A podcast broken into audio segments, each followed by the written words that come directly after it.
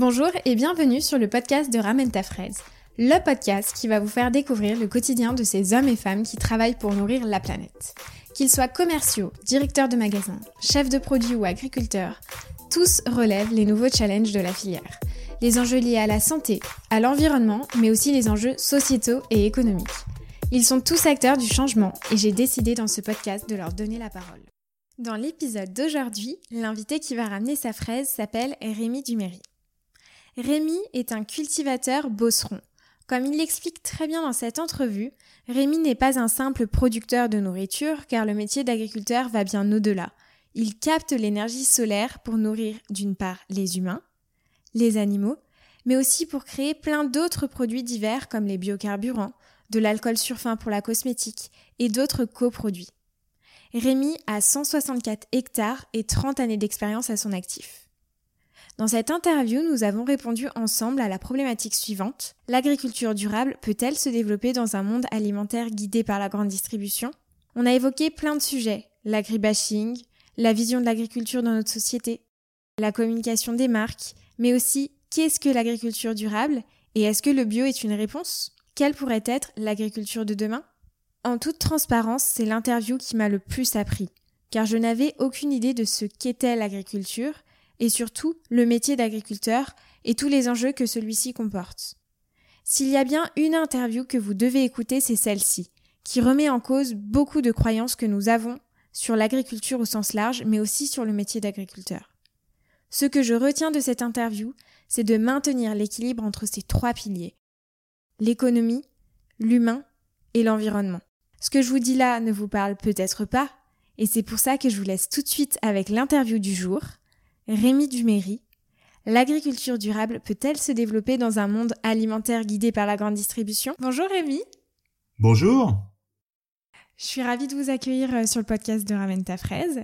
Ça faisait longtemps que je souhaitais interviewer un agriculteur et comme je le fais régulièrement, j'ai décidé pour cet épisode de faire participer quelques auditeurs, consommateurs même, pour la création de cette interview et qui ont posé beaucoup de questions. J'ai dû euh, même trier parce que euh, on voulait absolument euh, entendre un agriculteur avec toutes les problématiques actuelles.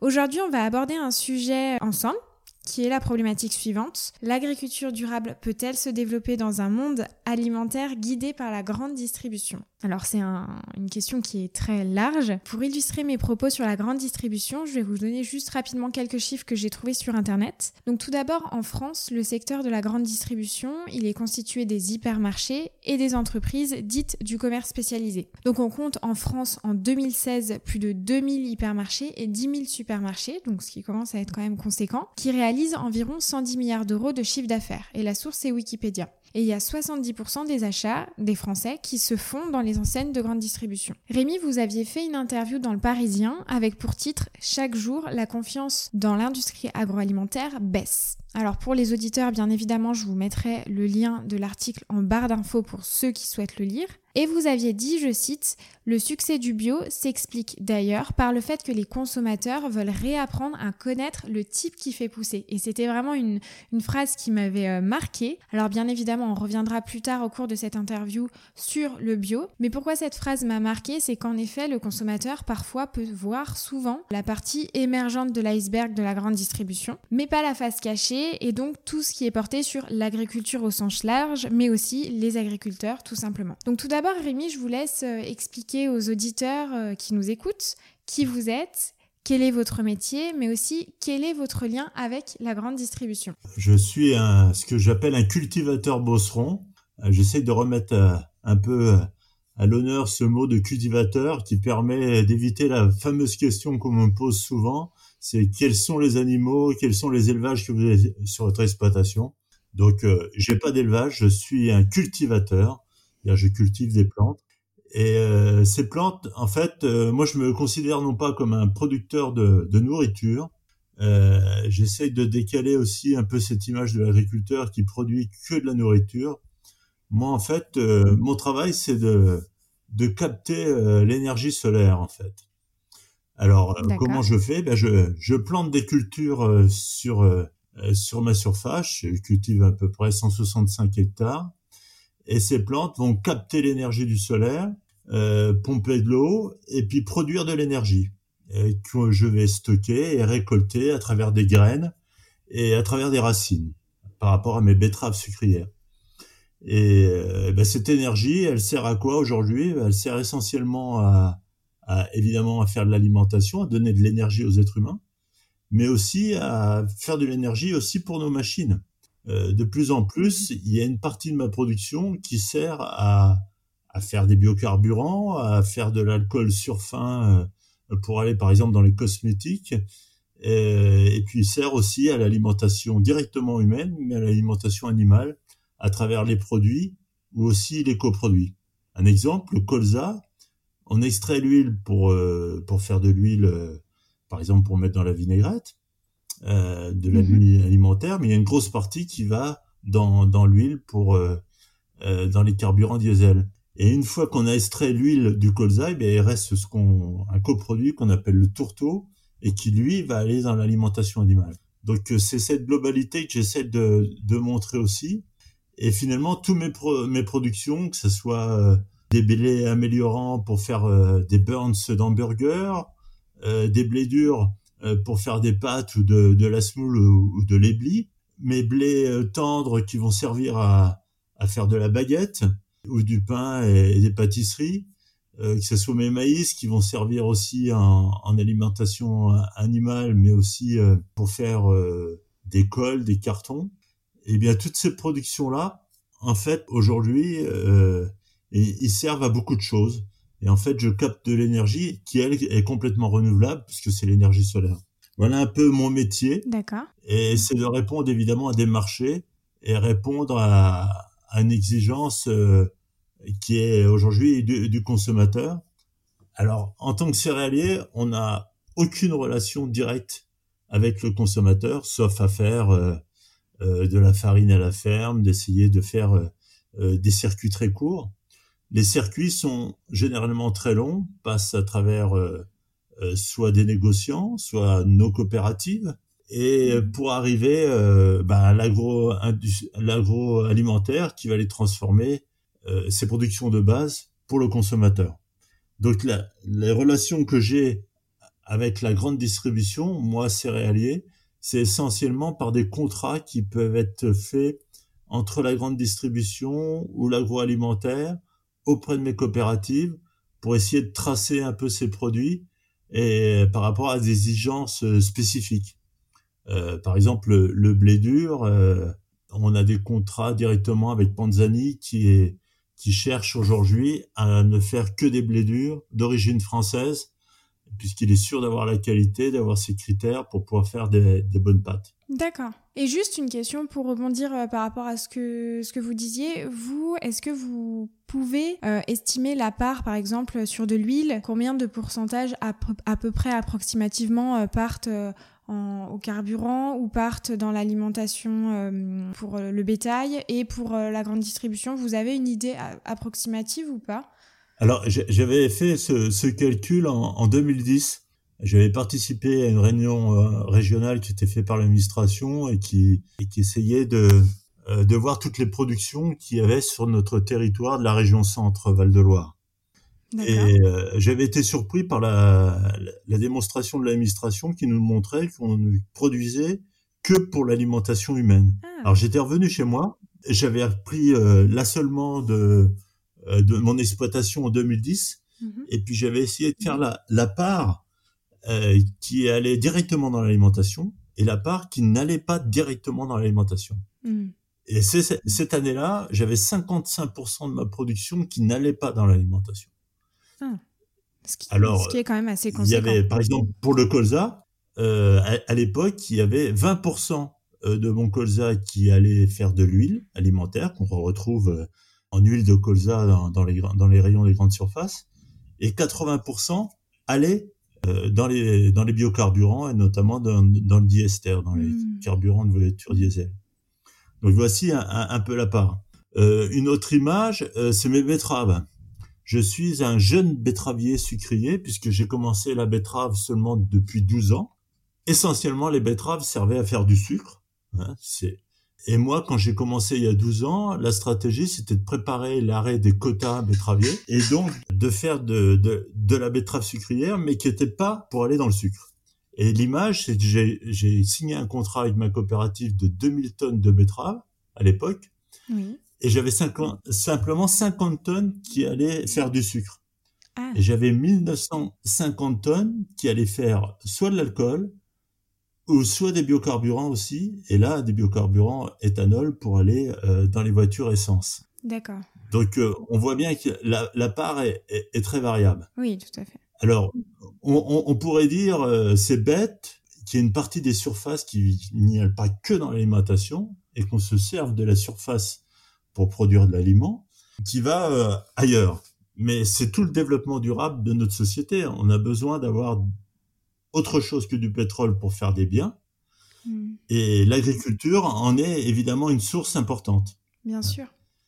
Et, essentielle. Hmm. En plus, je, voudrais juste ajouter que aujourd'hui, si on veut garder des sucreries sur notre territoire ou des usines qui euh, triturent de l'huile, c'est-à-dire des, euh, des usines de trituration, mhm. On ne peut les garder que s'ils font seulement de la de l'huile alimentaire, eh bien l'usine ne peut pas tenir en France. Elle n'a pas assez de volume et donc elle ah, disparaîtrait de la France. Donc pour garder euh, aujourd'hui euh, des usines, ma sucrerie, la motivation qu'elle a eue, euh, elle ne fonctionnait que 60 jours par an pour faire du sucre. Aujourd'hui, en faisant du sucre et plein d'autres diversifications, elle tourne 120 jours, ce qui permet de garder l'usine et les emplois. Hmm. Oui, ça c'est un, un, point vraiment important à, à, souligner parce que souvent on peut avoir euh, l'impression que euh, voilà un agriculteur va cultiver une grande partie pour l'alimentation humaine et ce qui est vraiment euh, très variable. Je crois qu'aux États-Unis aussi la part est, est vraiment assez déséquilibrée finalement. Alors il me semblait que c'était pour le soja euh, qu'il y en avait beaucoup plus qui partaient dans le bétail que euh, pour l'alimentation humaine. Bah, à confirmer, mais il me semble. euh, Rémi, dans une interview pour le site Ternet, vous aviez dit il est impératif de retrouver du lien dans une société qui est plutôt dans l'agribashing et qui donne une mauvaise vision de l'agriculture. Est-ce que tout d'abord vous pouvez nous définir le terme agribashing pour vous? Ah oui, ça fait partie des thèmes, des termes qui sont employés euh, beaucoup, mais sans avoir la définition. Tout à fait. Et surtout, il y a une très mauvaise définition qui est donnée, euh, je l'ai encore lu ce matin euh, dans, dans un média. Euh, la définition de l'agribashing, elle est relativement claire, c'est euh, la partie agri, donc le bashing, on sait que c'est c'est de donner une mauvaise image, de taper hmm. sur un sur quelque chose. La partie agri, c'est bien l'agriculture. On tape sur l'agriculture. On tape pas sur l'agriculteur.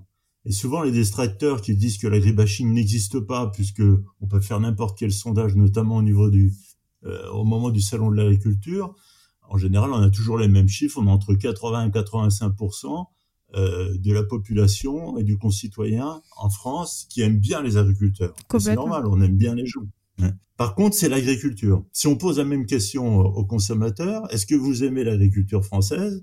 Alors là, on dégringole très rapidement, mmh. puisqu'il y a des clichés, des images, euh, des scandales sanitaires qui reviennent euh, à l'esprit des gens. Et c'est là qu'il y a un, un, bashing et un doute sur la qualité de notre agriculture. Et l'agribashing, euh, bah c'est parti. Alors moi, moi, cultivateur bosseron, je la vis depuis les années 90, donc ça fait quand même plus de 30 ans. Mmh. Et ça a commencé essentiellement par l'irrigation, comme quoi l'irrigation c'était mal on utilisait trop d'eau en plus pour irriguer du maïs, du maïs qui pouvait être OGM, qui pouvait être vendu par Monsanto, hmm. et ainsi de suite. Donc l'agribashing a commencé à ce moment-là de mettre un doute sur euh, la qualité de notre métier. Et aujourd'hui, évidemment, ça évolue euh, très rapidement avec les, les médias, les, euh, toutes les associations anti-pesticides, anti-OGM, anti-agriculture dite intensive et ainsi de suite alimente en permanence cet agribashing. Bien sûr. Et, mais aujourd'hui, l'agribashing, évidemment, il a, il déborde un peu le métier et retombe aussi un peu sur l'agriculteur. La, semaine dernière, euh, il y a un agriculteur, bon, qui était bio ou pas bio, ça n'a pas d'importance, euh, qui a été la cible de carabine 22 loris parce qu'il était en train de traiter un champ. Ah bon? Alors, ben, en bio, ils traitent aussi les champs, mais on commence à tirer euh, sur les agriculteurs parce que ils pulvérisent. Voilà. Donc l'agribashing, c'est euh, bon, c'est un peu un phénomène de société. Alors, il n'y a pas que les agriculteurs qui sont victimes de ces choses-là. Hein. Bien sûr. On, peut parler, par exemple, des, des garagistes aussi, une certaine. Euh, Oui, mais euh, à la fois, c'est jamais contre l'homme, l'humain, mais c'est toujours euh, face à, à- au, au métier ou, euh, Contre la pratique. ou aux nuisances que le métier peut faire. quoi. Hmm. Et euh, cet agribashing là, il est, euh, il est assez pesant pour l'agriculteur puisque on critique en fait son métier, on, on, on critique son activité, on critique aussi euh, sa passion parce que pour être agriculteur, faut être passionné. Hmm. Et c'est là que que c'est vraiment pour moi une, une saloperie dans notre société. Et donc vous disiez, ça fait 30 ans que vous êtes euh, dans l'agriculture. Comment la, la vision finalement des, des consommateurs et des Français euh, au plus large a évolué selon vous? Quel gros changement il y a eu euh, au niveau de la vision justement de, de l'agriculture? À, à travers pour lutter contre la bashi- l'agribashing en fait et pour pour avoir que la société ait une bonne image de l'agriculture dans notre société il y a qu'une chose à faire c'est la communication c'est-à-dire qu'il faut expliquer simplement aux gens aux consommateurs à nos voisins riverains aux gens dans notre petite commune Hmm. euh, qu'est-ce qu'on fait et pourquoi on le fait.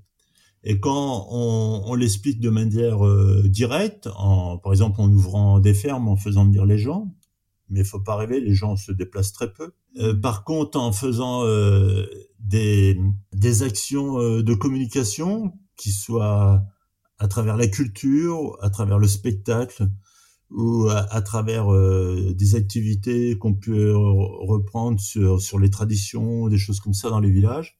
Ça, ça marche très bien et on a une très belle écoute et globalement, on n'a aucun problème avec nos riverains dans nos campagnes Bien sûr. quand cela est fait. Hmm. Par contre, quand c'est pas fait, il peut y avoir au bout d'un certain temps euh, une méfiance par rapport à la- à l'agriculture et, et à la société. Après, l'autre clivage, l'autre fossé qui est de plus en plus énorme, qui est entre les urbains et, et les ruraux, C'est vrai. où la communication est, est beaucoup plus difficile, où les clichés sont énormes et qu'il est très difficile de casser. Retrouver une communication euh, sur le vivant, euh, sur le métier d'agriculteur, avec des personnes qui sont dans un appartement et qui n'ont même pas une plante verte, Hmm. euh, c'est très très très difficile de leur faire comprendre les problèmes des aléas climatiques, le problème des euh, d'insectes qui peuvent détruire une culture, euh, la sécheresse. Euh, ça devient très très difficile. Et le le problème qu'on a au niveau euh, de la société et de l'agriculture aujourd'hui, c'est d'expliquer euh, que produire de l'alimentation humaine, animale et, euh, de l'énergie euh, renouvelable, eh ben c'est pas une chose qui est gagnée et qui se calcule et qui se fait sur un coin de bureau parce que tout ça est très très variable. Bien sûr. Hmm, très intéressant. Pourtant, euh, je m'intéresse beaucoup à l'agriculture et je vis dans un appartement et je n'ai pas de, de plantes vertes. je rigole, bien sûr.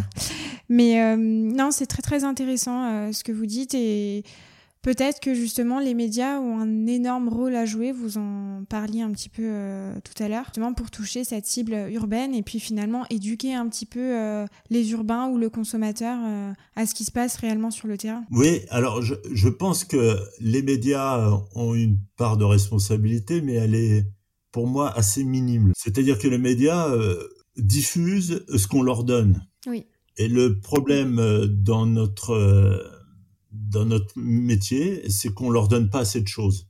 Et on laisse la place à des gens qui sont responsables de l'agribashing et qui, eux, ont énormément de place dans les médias. Hmm. Non pas parce que les médias, alors certains médias sont complices de ces gens-là, mais c'est pas la majorité. Euh, le problème, c'est que on est, on a, on a du mal à, à fournir aux médias des choses qui les intéressent, parce qu'évidemment le média est dans le sensationnel, dans le, Dans l'actu euh, chaude. dans la, la catastrophe, les choses comme ça, et dans le malheur, c'est ce qui se vend le mieux. Bien hein. sûr.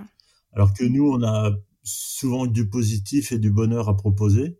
Et on voit bien que l'agriculture ne passe, dans les médias que quand il y a des problèmes de sécheresse, qu'il y a des problèmes de suicide, euh, qu'il y a des problèmes économiques énormes. Euh, qu'il y a des zones de diversification. Et euh, c'est euh, le gros problème du média aujourd'hui. mais je pense que ça évolue. Il y a une évolution là, qui, qui, qui, est en train de se passer, notamment par la multiplication des médias, hmm. par la multiplication des canaux, par les réseaux, sociaux, par les chaînes YouTube. Hmm. Où on, arrive à communiquer du positif. Bah, c'est ce qu'on va essayer de faire dans ce podcast. ben voilà, parfait. Maintenant, Rémi, si vous le voulez bien, euh, comme je l'ai annoncé en introduction, on va évoquer ensemble la problématique suivante. Donc, l'agriculture durable peut-elle se développer dans un monde alimentaire guidé par la grande distribution? Tout d'abord, je voulais savoir euh, comment vous définiriez L'agriculture durable, c'est un terme qui, on en parle de plus en plus. Il y a des définitions un peu différentes. Mais c'est vrai que euh, je voulais vous poser la question puisque c'est votre métier et euh, qui de mieux pour en parler? Alors le, le mot durable, moi je, je, l'aime bien. Euh, le développement durable, donc l'agriculture durable, c'est les, les, les, mêmes critères. C'est-à-dire hmm. qu'il nous faut euh, à la fois des hommes qui soient passionnés pour le faire et qui en a encore suffisamment et qui croient en ce métier-là et qui sont capables d'expliquer aux, aux, autres que ce qu'ils font, euh, ça va dans le bon sens. Donc ça, c'est un peu euh, l'aspect social, évidemment. Hmm. Le deuxième point, c'est l'aspect environnemental. Euh, si c'est durable, c'est-à-dire qu'on va pouvoir le faire longtemps, voire même très longtemps. Et pour que ça soit durable, il faut que, évidemment, on fasse attention aux ressources de la planète, qu'on fasse attention, évidemment, aujourd'hui aux, aux problèmes climatiques, et qu'on fasse attention à l'eau, au sol, et ne pas avoir l'idée d'essayer de les préserver. Parce que quand on préserve la nature, en fait, on la tue. Parce qu'on on, l'immobilise. Ce qu'il faut, c'est la, la booster, la dynamiser, lui donner plein de potentiel possible. Et donc, euh, j'aime bien euh, l'agriculture écologiquement intensive. C'est ça la solution. C'est-à-dire qu'il faut qu'on fasse marcher la nature le maximum, à la fois pour elle, mais aussi pour nous. Mais le troisième chose aussi, pour que l'agriculture soit durable, si on, on reste sur ces deux pieds-là, on se casse la gueule. Il faut un troisième pied pour pouvoir tenir et qui est l'aspect économique. Si euh, personne gagne de l'argent, euh, si personne peut vivre décemment euh, de ce, de ce métier-là, la partie économique, elle est aussi importante que les deux autres. Et c'est un équilibre qui doit se faire pour avoir une agriculture durable. Voilà un peu ma définition. Est-ce que vous, dans votre métier, par exemple, dans votre quotidien, vous arrivez à trouver euh, cet équilibre? Pas nécessairement. Et, qu'est-ce que vous appliquez pour euh, justement essayer d'avoir cet équilibre? Non, le, oh, le, le, gros problème de l'agriculture aujourd'hui, c'est qu'on est sur un système durable qui est complètement déséquilibré. D'accord. Euh, on a évidemment euh, des solutions à chercher par rapport au, réchauffement climatique. Mhm. Euh, le côté social, euh, je pense qu'il tient encore un peu le coup. le côté environnemental, on va sans doute trop loin et trop rapidement vers une agriculture qui se qui se prive de nombreux outils et qui permet justement que le, le côté économique et le côté social puissent tenir encore. Bon, il y a l'exemple euh, aujourd'hui des, betteraves par rapport au virus, il y a l'exemple euh, des autres virus sur les autres cultures qu'on n'arrive plus à maîtriser. On a des cultures qui sont en train de disparaître puisqu'on n'a plus les outils pour euh, maîtriser les insectes. Au niveau des maladies, on peut avoir aussi des, des, des problèmes. On a aussi des, des problèmes par rapport à à des plantes envahissantes qu'on n'arrive plus à maîtriser. Et euh, mmh. ça, c'est assez la responsabilité et non pas de la recherche parce que la recherche existe toujours, mais euh, elle est due à une réglementation qui qui va beaucoup trop vite et qui nous conduit à des impasses de production par rapport à la réalité. L'agriculture, moi j'ai j'ai 54 ans aujourd'hui je vais faire 45 moissons dans ma carrière. Donc j'ai 45 chances de réussir et 45 chances de, de me planter. 2020 est une année où je me suis planté. Et donc ça, on, on peut pas aller plus vite que, que la nature, en fait. Hein. On peut pas aller plus vite que l'environnement. Et tous les gens qui veulent euh, nous imposer une transition écologique, Alors transition, c'est un mot qui passe bien, mais euh, un synonyme, ça s'appelle une révolution, une révolution écologique. Et euh, ça, ça, derrière ces mots-là, on sent bien qu'il y a une cassure, c'est-à-dire qu'on abandonne le système pour passer à un autre système. Le problème, c'est qu'on n'a aucune visibilité sur l'autre système, et en cassant le système qui est aujourd'hui, eh bien, on casse tout. Moi, je préfère qu'il y ait une évolution écologique, pourquoi pas, hein, une évolution vers une agriculture durable, c'est vraiment la voie qu'il faut qu'il faut tenir, mais ça peut que se faire que progressivement, en trouvant de meilleures mmh. solutions par rapport aux solutions qu'on a aujourd'hui. À chaque fois qu'on en trouve une meilleure, eh bien on abandonne la mauvaise. Mais si on n'a pas de solution par rapport à une solution qui serait pas si bonne que ça, on va dans un mur ou dans un gouffre, et c'est là qu'on qu'on se casse la gueule. Donc c'est pour mmh. ça que euh, l'agriculture aujourd'hui est complètement déséquilibrée par cette vision de vouloir faire une transition écologique beaucoup trop rapide et euh, sans, sans solution. Est-ce que au niveau de la transition écologique, vous incluez par exemple le bio, le sans résidus de pesticides? Nous, en tout cas, c'est ce qu'on voit euh, énormément en grande distribution. Est-ce que ça, ça fait partie d'une transition, révolution trop rapide aussi pour vous? Est-ce que quand vous en parlez, vous incluez aussi cette partie-là ou pas du tout? Moi, dans la dans la transition vers une agriculture encore plus durable, parce qu'on sait que l'agriculture française est pratiquement la meilleure du monde dans la durabilité. Euh, il y a des classements qui sont faits, alors ils ont quelques quelques valeurs, mais ça fait les trois dernières années, on est une agriculture qui est la plus durable possible sur tous les, les critères. D'accord. Le fait de nous orienter vers un modèle qui lui ne l'est pas, qui est l'agriculture bio, mm-hmm. je trouve que c'est très très dangereux ce n'est pas durable l'agriculture bio parce que c'est euh, une agriculture qui est basée plus sur euh, une idéologie et un dogme que sur des réalités euh, environnementales et, de production et économique. Donc une réalité durable. Il y a beaucoup trop de gaspillage dans l'agriculture bio. Il y a beaucoup trop d'images qui sont complètement fausses. Ce n'est pas une agriculture qui est plus saine. C'est pas une agriculture qui a plus de goût. C'est pas une agriculture qui fait moins de gaspillage. C'est pas une agriculture qui embauche plus de personnes. Ça, c'est c'est vraiment euh, euh, un critère qui qui est complètement faux. Et c'est puisque c'est une agriculture qui produit beaucoup moins. Et en produisant beaucoup moins, en fait, on génère énormément de gaspillage à la production et on n'arrivera pas à, à, sortir assez d'énergie, à la fois pour nos, nos machines, mais aussi pour euh, les humains.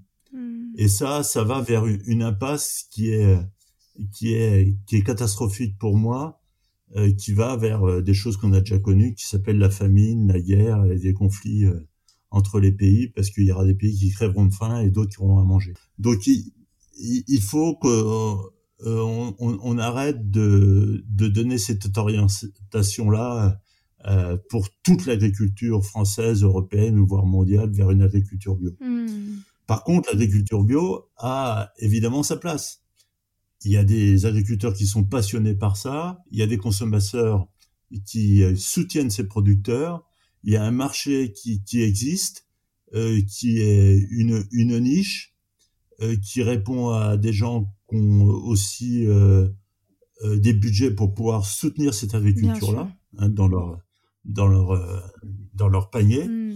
et et elle a elle fait partie de la diversité des agricultures qu'on a en France et elle doit, elle doit, elle doit être présente évidemment. Mais la passer à 25% comme euh, on entend des propositions de la PAC, on sait que c'est à la fois suicidaire pour l'agriculture française, mais aussi à la fois suicidaire pour l'agriculture bio, puisque si on, on monte sur ces surfaces, sur ces volumes, on sait bien que les prix vont chuter et si les prix chutent, le système s'écroule. Ou alors, il faudrait qu'il soit énormément subventionné pour qu'il puisse tenir. Et euh, ça, c'est un modèle qui est qui n'est pas tenable. D'accord. C'est vrai qu'on on en entend beaucoup parler du bio, hein, euh, et en ce moment, euh, il est en plein boom et plébiscité par les Français pendant, enfin, a été plébiscité en tout cas par les Français pendant le Covid et dans toutes les catégories de produits. Et c'est vrai que parfois, on a certains médias, alors on n'en entend pas encore trop parler, mais qui, qui euh, juraient par un remplacement du, du bio par rapport au conventionnel, quoi.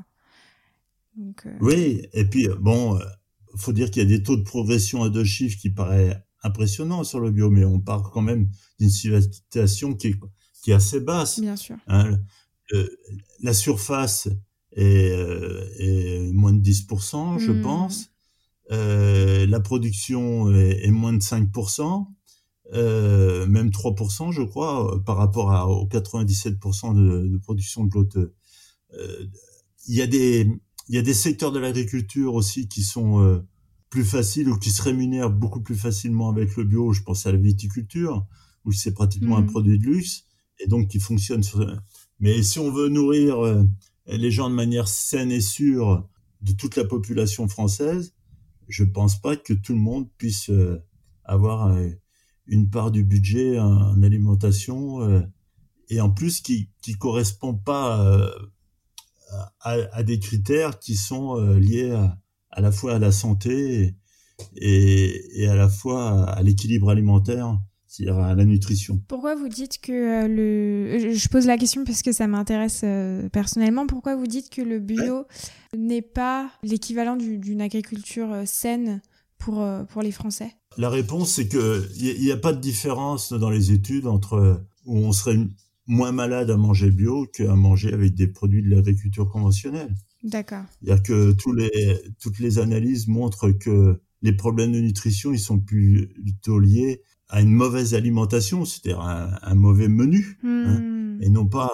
à, des choix de produits. On n'a jamais guéri des gens à manger bio, et on n'a jamais tué des gens à manger conventionnel.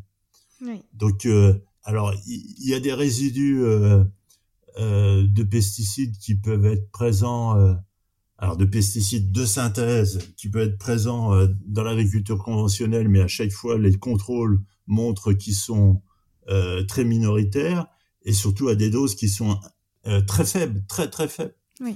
Et dans la partie bio, on retrouve aussi des pesticides là qui sont naturels, non pas de synthèse, et on les retrouve aussi dans des quantités qui sont relativement faibles. Donc en France, euh, la qualité et la partie saine de l'alimentation ne pose aucun problème dans ces deux secteurs. Mm. Si on regarde les, retours de produits euh, qui sont faits euh, par contrôle, on trouve aussi des produits bio qui posent problème avec, euh, par exemple, les derniers, c'est avec des résidus de datura dans, dans des lentilles ou dans du sarrasin qui posent beaucoup plus de problèmes sanitaires que des résidus de pesticides euh, qui sont euh, à des doses très faibles. Hmm, je comprends. C'est quoi du datura? Alors le datura, c'est une plante toxique. Euh, que l'on trouve euh, évidemment dans, dans, les, dans les cultures. Alors là, le dernier cas, c'est des gens qui l'ont confondu avec une autre plante et qui en ont mangé. Et il y a trois personnes qui sont à l'hôpital en réanimation. Ah, et les, les, derniers, bon, les, on en trouve évidemment euh, dans les, les récoltes bio, notamment en sarrasin où ils se développent un petit, euh, facilement, ou là où dans, dans des lentilles, bah, quand on trouve ces graines-là, c'est des graines qui sont toxiques. Et évidemment, on, leur trouve, on a plus de chances d'en les retrouver dans les, dans les cultures bio, puisque euh, le désherbage est évidemment moins assuré. Quoi. Hmm. Et quelles seraient alors les alternatives au bio?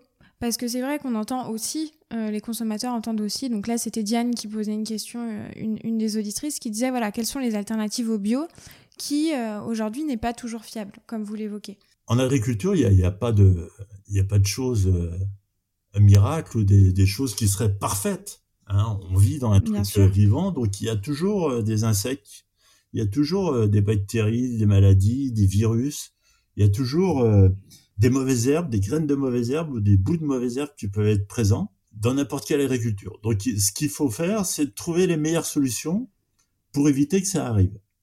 Et pour éviter que ça arrive, eh ben, il faut utiliser tous les outils qu'on pourrait avoir dans une boîte à outils. Alors, il y a toutes les techniques du bio, plus les techniques du conventionnel, si on les additionne, et si on additionne du biocontrôle, si on additionne de la génétique, si on additionne, alors je vais dire un gros mot, des techniques OGM ou des choses comme ça, eh ben on arrive hmm. à se rapprocher euh, d'un système relativement euh, encore plus sain euh, avec des produits, avec des, des plantes qui seraient encore plus adaptées à notre alimentation d'aujourd'hui, qui pourraient aussi être mieux équilibrées. Euh, je pense par exemple au riz doré OGM qui pourrait sauver la vue de, de beaucoup d'enfants qui sont carencés en vitamines. C'est des choses qu'on l'on sait faire. Et le problème, c'est qu'on essaye de, de faire des compartiments qui seraient complètement étanches et où on n'aurait pas le droit de faire ça, mais on aurait le droit euh, dans, dans une filière et on aurait le droit de le faire dans une autre. Je pense qu'il faut utiliser toutes les techniques. Moi, j'utilise des produits bio euh, par rapport à des problématiques. Euh, j'utilise euh, des semences euh, qui peuvent être euh, venir de, de groupes semenciers, mais aussi j'utilise des semences qui que je multiplie aussi sur ma ferme. Donc il n'y a pas de il y a pas de solution miracle. L'optimum, c'est d'avoir le maximum d'outils dans notre boîte à outils. Plus on a d'outils, euh, c'est comme un, bricoleur. Hein. Plus il a d'outils, plus il choisira le meilleur outil par rapport à une problématique. Le problème de notre agriculture française aujourd'hui, c'est qu'on nous réduit le nombre d'outils. Et en ayant le moins, d'outils dans notre boîte à outils, eh ben on utilise des outils qui sont mal adaptés pour essayer euh, de contrer euh, une problématique. Et en plus, on utilise toujours les mêmes outils. Et quand on utilise toujours les mêmes outils dans la nature, eh bien la nature trouve toujours une parade pour contrer cet outil. Donc, mmh. donc la solution, c'est d'avoir le plus grand nombre d'outils possible. Et les outils qu'on a, c'est à la fois la génétique, c'est à, la fois euh, des produits de protection des plantes, c'est à la fois euh, des produits euh, euh de lutte euh, de lutte biologique. On, on, peut avoir plein de choses différentes, mais il faut qu'on en ait beaucoup et, et diversifier pour pouvoir travailler au mieux. Et c'est en combinant justement ces différents outils qu'on peut trouver un, ce fameux équilibre. Ah, bien sûr, et bien sûr. Que vous parliez tout à l'heure, euh, que ce soit pour la terre ou pour les consommateurs euh, et la santé et l'alimentation. On, mm. on, on, sait que si on utilise toujours le labour euh, sur un sol, on détruit une partie du sol. Si on n'utilise plus le labour, on le régénère de manière, euh, de manière relativement rapide. Euh, il y a plein mm. d'avantages. Mais aussi, il y a des impasses. Il y a des impasses où à un moment, il faut peut-être utiliser le, le labour. Donc, euh, l'exemple du labour est, est, intéressant par rapport à ça, c'est que, c'est-à-dire que euh, là, on commence à dire si on labourait que un an ou tous les trois ans, on aurait un espèce d'équilibre. Donc c'est ça qu'il faut qu'il faut retrouver. D'accord. En agriculture bio, on est pratiquement obligé de labourer constamment. D'accord. Ah, c'est intéressant. C'est très intéressant de, de, savoir ça parce que c'est vrai qu'on n'en parle pas beaucoup. Merci pour, euh, voilà. pour ce partage. Rémi, maintenant, je voulais vous parler d'une marque qui est très en vogue en ce moment, euh, et notamment pour ses belles initiatives, c'est la marque C'est qui le patron? Donc en fait, C'est qui le patron, c'est une marque qui a été créée par des consommateurs afin de pouvoir euh, reprendre un peu le contrôle de leur alimentation et en devenant acteur dans la conception des produits, que ce soit de sa production à sa commercialisation. Alors on a deux auditrices, Diane et Sophie, euh, qui se demandent euh, qu'est-ce que vous pensez de cette marque? Est-ce que ça pourrait être un modèle finalement d'avenir de la grande distribution pour vous et même de l'agriculture forcément?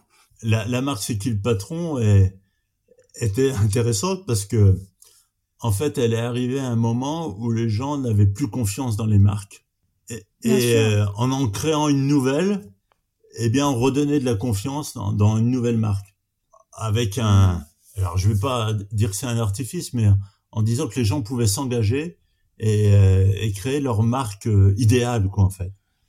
Et en fait, c'est ça. Euh, c'est qui le patron? C'est la marque idéale. C'est en choisissant sur plusieurs critères qui sont en fait les critères de l'agriculture durable, à la fois rémunérer l'agriculteur, euh, faire attention à l'environnement, euh, et puis euh, et qui est aussi un, un, aspect économique pour pour les exploitations eh bien, on répond à l'agriculture durable et on, on, met un prix derrière ça. Et c'est ça qui était intéressant euh, et qui est toujours intéressant parce que je crois que les, les produits se développent encore derrière, derrière cette marque. Oui. je suis assez persuadé qu'il va, il y a aussi un phénomène de mode quoi derrière ça. Et donc cette marque-là euh, va, mm. va se développer, va exister, mais elle ne répondra pas à, à, à, à tout. Mais ce qui est intéressant, c'est que elle a utilisé aussi euh, l'internet. Elle a, a, utilisé un peu les réseaux sociaux où on interrogeait le consommateur et il pouvait donner son avis.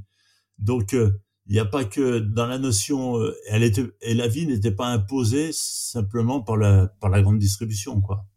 Et euh, mmh. et ça, ça fait partie des petites choses qui permettent de de redonner de la confiance. Hein. Le phénomène qu'on a vu à côté, c'était euh, bah, tous les produits, on a vu une tête d'agriculteur sur l'emballage.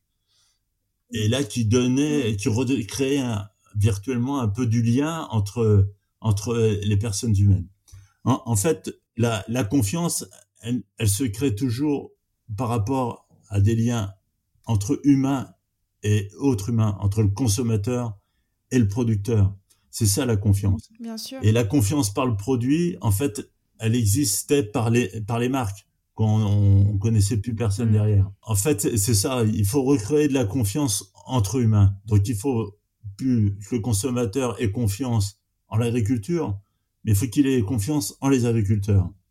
Et en montrant des mmh. agriculteurs qui sont euh, qui vivent avec leur temps, euh, qui sont dans le progrès, euh, avec des agriculteurs qui qui répondent avec leurs moyens aux, aux préoccupations du, du consommateur, c'est là qu'on recrée de la confiance. Mais on recrée, on recrée de la confiance non pas sur certains produits, mais sur l'ensemble à la fois euh, de la production agricole française et à la fois dans notre pays. C'est ça qui est important de faire. Bien sûr. Est-ce qu'il y a une marque, vous pouvez nous citer, qui vous, vous a euh, particulièrement, enfin, qui a retenu votre attention par rapport à, cette démarche? Parce que les marques sont aussi là pour communiquer avec les consommateurs et finalement faire l'intermédiaire aussi. Qu'il y a une initiative euh, ou une marque pour vous qui, a réussi plus ou moins cette communication pour apporter proximité et lien avec le consommateur? c'est à la fois une boutade c'est à la fois une réalité. Quand je vais au salon de l'agriculture Port de Versailles tous les ans, pour moi, le meilleur stand qui me parle le mieux entre, entre producteurs et consommateurs et le stand oui. Euh, qui permet de faire cette vraie relation entre euh, de confiance à la fois entre le consommateur et l'agriculteur, pour moi, c'est le stand McDonald's. D'accord. C'est étonnant, je m'attendais pas du tout à cette réponse. Parce que euh, il est toujours très bien fait et il montre euh, que derrière euh, tous les produits qui vendent dans leur fast-food, eh bien, il y a des producteurs et en plus, c'est des producteurs français. Mm. Et ça, je trouve que cette marque-là, si elle réussit, si elle continue à réussir malgré toutes les coups de boutoir et qu'elle reçoit euh, par des clichés euh, qu'on relaie évidemment de la malbouffe et ainsi de suite, euh, je pense que pour moi c'est la, la meilleure communication de la marque. D'accord, très très intéressant. Ils font prendre la parole. Qu'est-ce qu'ils mettent en place sur leur stand de, de, de, manière concrète que vous avez en tête?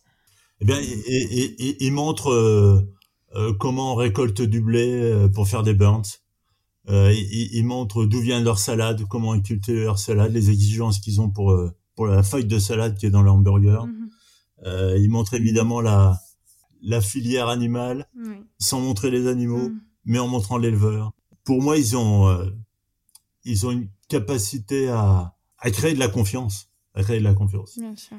Et on, on sait bien que pour l'instant, euh, McDo n'a jamais eu de clash euh, sanitaire parce qu'ils ont des exigences qui sont euh, euh, premium par rapport à, à, la fois à la sécurité alimentaire, mais à leur filière. Et euh, moi, je suis dans une coopérative où on produit du blé pour McDo et il y a une reconnaissance aussi jusque jusque dans le prix aussi. D'accord. Ils sont sur un modèle qui est, alors pour moi, qui est qui est qui est respectable. Très intéressant d'avoir votre avis parce que c'est vrai que c'est pas l'image que qu'on qu peut avoir. Euh... Ah ben non, Et c'est peut-être parce qu'ils n'ont pas cette image-là qu'ils ont réussi à le faire. Oui, c'est vrai. Ouais. Pour terminer sur, euh, sur cette partie, Rémi, je voulais vous poser la question. Une auditrice nous a, nous a écrit en nous disant euh, finalement, comment imaginez-vous l'agriculture de demain? Alors, bien sûr, il n'y a pas de bonne ou de mauvaise réponse. Il y a d'énormes variables. Bon, là, on a pu le voir avec le Covid. Mais euh, vous, en tout cas, qu'est-ce qui marche pour vous et qu'est-ce que vous souhaiteriez, par exemple, mettre en place pour plus tard? Alors, l'agriculture de demain, je pense qu'elle n'existe pas. Par contre, les agricultures de demain, oui. Bien sûr. Voilà. C'est-à-dire qu'il va y avoir plein d'agricultures hmm. différentes. Moi, je, vois déjà euh, autour de moi, il n'y a aucun agriculteur. Alors en plus, je suis vice-président d'un centre de gestion agricole. D'accord. Et depuis, euh, je vais dire 15 ans, on est incapable de dire euh, quel est le modèle idéal euh, pour vivre d'agriculture dans notre département, dans notre région. C'est-à-dire qu'il n'y a plus de modèle. Il y a, il y a que des exploitations agricoles avec un agriculteur qui a trouvé le meilleur moyen de vivre de son métier sur, sur ces terres. Alors, certains vont choisir l'agriculture bio, certains vont choisir les circuits courts, certains vont choisir euh, de, faire de l'agriculture extensive, de faire de l'agriculture intensive en, environnement. Et donc, il y a, plein de modèles. La seule chose qui marche et qui est commun à toutes ces agricultures-là, c'est qu'il faut trouver des nouvelles solutions à nos nouveaux problèmes. Hmm. C'est-à-dire que tous ceux qui essayent de se retourner vers euh, d'anciennes solutions qu'on a abandonnées pour pouvoir réussir l'agriculture de demain, évidemment, sont voués à l'échec. Et il y a un dénominateur commun à toutes ces agricultures-là, euh, du bio à l'intensif au conventionnel, c'est que pour réussir, ils doivent utiliser les nouvelles technologies. Aujourd'hui, un producteur bio qui voudrait faire du, circuit court euh, sans utiliser l'internet pour vendre ses produits, euh, je vois pas comment il peut faire. Un, agriculteur euh, qui n'utilise pas aujourd'hui euh, des outils d'aide à la décision pour savoir s'il y a vraiment un risque de maladie, pour éviter de faire des traitements, pour pouvoir gérer l'eau d'irrigation ou des choses comme ça, s'il n'utilise pas les nouvelles technologies, il a des coûts qui sont beaucoup trop importants euh, pour être viable. Hmm. Donc aujourd'hui, les nouvelles technologies permettent d'avoir de la visibilité et, de pouvoir nous adapter assez rapidement dans notre rythme agricole qui est relativement lié à la nature et donc un rythme qui est très lent. Moi, quand je, là, je suis en train de réfléchir ce que je vais ensemencer à l'automne prochain, même au printemps prochain, que je vais récolter euh, l'été prochain mm. et que je vais sans doute commercialiser l'hiver ou euh, le printemps prochain. C'est-à-dire que là, je suis en train de réfléchir comment je peux gagner euh, de l'argent et vivre de mon métier pour 2022. Mm. Donc on voit bien que on a besoin d'outils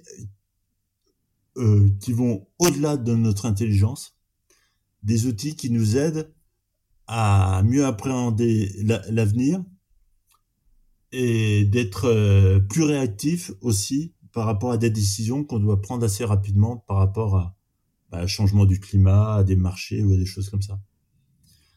Bien sûr. Donc beaucoup plus de technologie pour pouvoir euh, répondre à des enjeux environnementaux, sociaux et économiques. Et économiques et une pluralité des outils euh, utilisés en, agriculture également. Oui, mais l'impact du numérique mm. en agriculture est, une chose fondamentale. C'est-à-dire qu'il faut, il est, il est déjà très utilisé par les agriculteurs, mais il y a un potentiel euh, qui, qui est en augmentation euh, assez vite.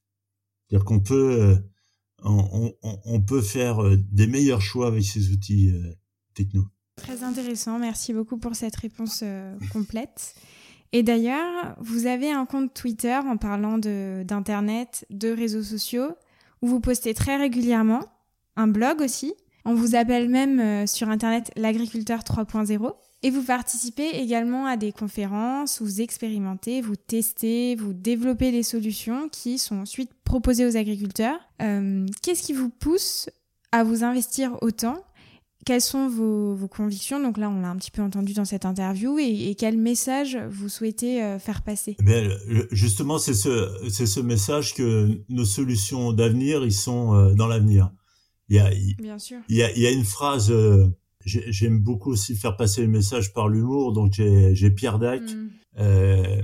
qui disait une chose très juste, c'est l'avenir est devant nous et on l'aura dans le dos chaque fois qu'on fait demi-tour. Et ça, c'est...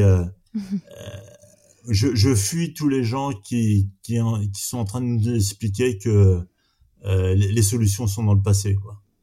On n'a on a, on a jamais trouvé une solution du passé qui allait marcher dans l'avenir. Si on l'a abandonnée, c'est qu'elle marchait plus, ou c'est qu'on en a trouvé une, une, beaucoup meilleure, quoi, une meilleure. Voilà. Mmh, et, euh... et puis aussi, on n'a pas le, le, même nombre de personnes à nourrir et, et pas le même climat que. Ah, bien sûr. Hein. Si on, on veut euh, on, veut que qu'une planète, euh, que la planète soit suffisante pour euh, un nombre d'humains relativement restreint, il faut redescendre à 3 milliards. Le problème, c'est qu'on monte vers 9. Mm. Donc, euh, quels sont les 6 milliards qu'on sacrifie, quoi? Voilà. Oui. c'est une question. moi, j'ai, j'ai pas envie de trouver la réponse. Mm. Et puis, l'autre aspect, c'est c'est aussi c'est que bah, ça sert à rien de de se, casser la tête euh, sur des choses où il n'y a pas de solution. Hein. Il y a une phrase des Shadok qui disait euh, à tout problème, il y a une solution. S'il n'y a pas de solution, mm. c'est qu'il n'y a pas de problème. Et euh, mm. essayons de trouver déjà les solutions, par, des solutions qui sont envisageables par rapport aux problèmes qu'on a redescendre de 2 degrés l'augmentation du climat, je sais, à, voir euh, ce qu'on euh, les scientifiques, on sait qu'on déjà on peut pas. Alors cherchons hmm. déjà à nous adapter. Si on a 2 degrés de plus en moyenne sur la planète, eh bien cherchons à nous adapter au lieu de chercher à vouloir les réduire alors qu'on sait qu'ils sont déjà euh, déjà ici. Quoi. Il, faut hmm. qu'on reste pragmatique et que on n'ait pas peur aussi de tester hmm. Euh, de tester des choses avant d'affirmer que ce soit la solution. On a des gros problèmes en agriculture aujourd'hui qui sont liés aussi à l'agribashing, c'est qu'on nous donne des, euh, des solutions qui n'ont pas été testées. Euh, quand j'entends que euh, il faut faire de la permaculture, qu'il faut faire de l'agroforesterie, que c'est la solution d'avenir et ainsi de suite, moi je veux voir les expérimentations où ça a marché. Quoi. Hein. C'est-à-dire que on a c'est des idées qui peuvent être bonnes, mais testons-la. Il y a sans doute des choses qui doivent marcher, qu'on pourrait, mais euh, rentrer dans des solutions toutes faites, complètement fermées et qui sont données comme source d'avenir obligatoire.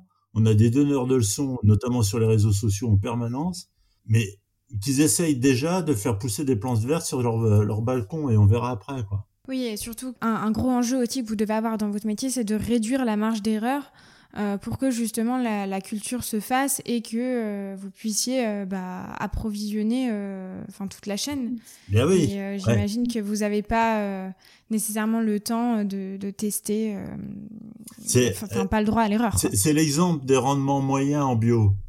Les rendements moyens en bio, en fait, il faut savoir qu'il y a une variabilité énorme. C'est-à-dire que vous pouvez avoir des hmm. rendements bio qui sont égaux aux rendements conventionnels, ça, ça existe. Mais il y a aussi euh, des rendements bio où on a détruit la culture, où il n'y a aucun... et on fait une moyenne avec ça. Moi, cette hmm. année, j'ai eu 4 hectares de colza que je n'ai pas récoltés parce qu'ils ont été détruits par les insectes. Alors que je suis en conventionnel. J'ai utilisé des insecticides, mais on n'a pas réussi à les arrêter. Il y a plein de cultures aujourd'hui où on ne sait plus comment faire. Les, cerises, par exemple, on sait plus cultiver des cerises sauf avoir un peu de, de chance pour passer à, travers les, euh, les parasites, mais on, on peut plus cultiver des cerises en France. Voilà. Donc il y a, y a, des choses comme ça où, où, les moyennes cachent des écarts qui sont énormes. Et euh, ça, si on veut aller vers une agriculture euh, euh qui soit, qui soit durable, il faut que on garde le maximum de solutions très intéressant, en tout cas d'avoir ce, point de vue, parce que bah voilà, même moi en tant que consommatrice euh, langue d'âge, j'ai travaillé dans le commerce et le marketing, mais c'est vrai que je m'y intéresse de plus en plus, mais je m'étais pas penchée sur ce, type de questions. Et c'est vrai que c'est bien d'en parler et de, et de, montrer, voilà, comme je disais en introduction, mais la, la, partie. Euh, mm. Et en plus, c'est un message qui est très facilement compréhensible par le, les citoyens, quoi. Euh, Complètement, bien sûr. Quand, quand on échange comme ça, c'est c'est complètement compréhensible. Le faire hmm. passer par les médias, c'est euh, c'est plus difficile. Alors je sais pas pourquoi. Oui. Ouais. Pour terminer, est-ce que euh, grâce à Internet, les réseaux sociaux, est-ce que euh, Rémi, vous avez eu une rencontre, un échange euh, justement à nous partager qui a marqué ou qui a changé par exemple, euh, je sais pas, votre vision euh, de l'agriculture ou alors une manière de faire que vous avez pu essayer ou est-ce que vous avez quelque chose à nous partager grâce au réseau? Ouais, alors évidemment j'en ai eu plein. rencontré, j'ai rencontré des, gens du des gens du CIRAD. Alors les gens du CIRAD, c'est c'est l'équivalent de l'INRA, mais qui travaillait à l'extérieur de la France. Et ça, c'est des, des gens qui ont testé plein de choses, justement pour sortir quelques pays, des chercheurs mhm. français, euh, pour trouver des solutions dans des pays qui étaient euh, qui avaient qui étaient en difficulté. Quoi, c'était intéressant. Alors dans les réseaux sociaux aussi, moi ce que j'aime bien, c'est sortir un peu de la France, de discuter avec les Belges, les Suisses, c'est intéressant. Euh, ils ont plus de liberté que nous. Et, et le top, le, le, top, c'est quand même les Québécois. Quoi. Quand on échange, alors c'est plus, c'est facile avec la langue, c'est pour ça que c'est. Mais le, le Québec qui nous regarde, euh, nous englouer euh, dans des considérations euh, écologiques radicales, euh, c'est quand même, c'est quand même formidable. Mais ce qui est aussi formidable, c'est qu'ils se, ils se, ils, ils nous rejoignent à une vitesse grand V et ils commencent à avoir des contraintes aussi qui commencent à leur peser. Alors l'échange que j'ai eu avec un Québécois un jour, c'est pour l'anecdote, mais ça montre. Euh, on était en train de semer du maïs pratiquement en même, en même temps. D'accord. Euh, lui, il semait du maïs OGM, euh, qui venait euh, d'une coopérative française qui s'appelle Limagrin. Et moi, je semais du maïs non OGM qui venait de chez Monsanto. Hmm. Et donc, cette image-là montre que l'agriculture sur notre planète est complètement diversifiée et répond à, à des enjeux qui sont évidemment mondiaux. Il y a que Bien quand. Quand, quand, je cultive euh, moi en, en Beauce, euh, avec mes contraintes euh, d'agriculteur français, avec euh, mes contraintes euh, d'exploitation, mes contraintes euh, économiques, euh, mes contraintes environnementales. Mais le prix de mes produits, c'est un prix mondial. Donc l'agriculture, hmm. s'il y a bien une chose qui est partagée dans le monde pour essayer que le monde vive mieux et que la majeure partie des gens puissent manger, qui est la première, le premier besoin qu'on doit combler. Préoccupation. Ouais. Eh bien, il faut, il faut réfléchir au niveau mondial. Hmm, tout à fait. Je vous rejoins euh, totalement par rapport à ça. Merci beaucoup en tout cas Rémi. Est-ce que euh, si les auditeurs ont des questions à vous poser, est-ce qu'il y a un réseau en particulier sur lequel ils peuvent vous, vous contacter et en, tapant euh, quoi par exemple? Ben, En tapant Rem Dum Dum sur Twitter. D'accord. En tapant le, blog du cultivateur Bosseron euh, donc on peut trouver mon blog, on peut me poser des questions et euh, trouver sans doute mon mail aussi. Euh. Voilà, LinkedIn, je l'utilise un petit peu, mais et surtout pas Facebook, où j'ai toujours pas compris à quoi ça pouvait servir. c'est un peu dépassé Facebook. Twitter, c'est plus d'actualité, je pense. Voilà. Alors, Twitter, j'adore parce que c'est c'est à la fois une source d'information, j'utilise comme un, un, vrai journal. Et puis, euh, et puis je peux dire mon mot aussi, je peux, je peux réagir et je peux aussi créer un peu de contenu. Et je trouve que c'est, c'est, quelque chose qui est, qui est une vraie liberté, quoi. Voilà. Très bien. Merci beaucoup en tout cas, Rémi. Eh ben, merci. Et à très bientôt. C'était, c'était génial. Voilà. Oui, j'ai beaucoup apprécié aussi. Merci beaucoup. À bientôt. Merci beaucoup d'avoir été avec moi sur Ramène ta fraise. J'espère que l'épisode vous a plu. Restez connectés car d'autres invités arrivent avec des histoires toujours plus intéressantes. Si vous avez des questions, des remarques, n'hésitez pas à me contacter sur LinkedIn. Mon prénom et mon nom de famille c'est Salomé Charicton. Et sur Instagram à rejoindre l'Instagram du podcast au nom de Ramène ta fraise tout attaché. podcast. À la prochaine!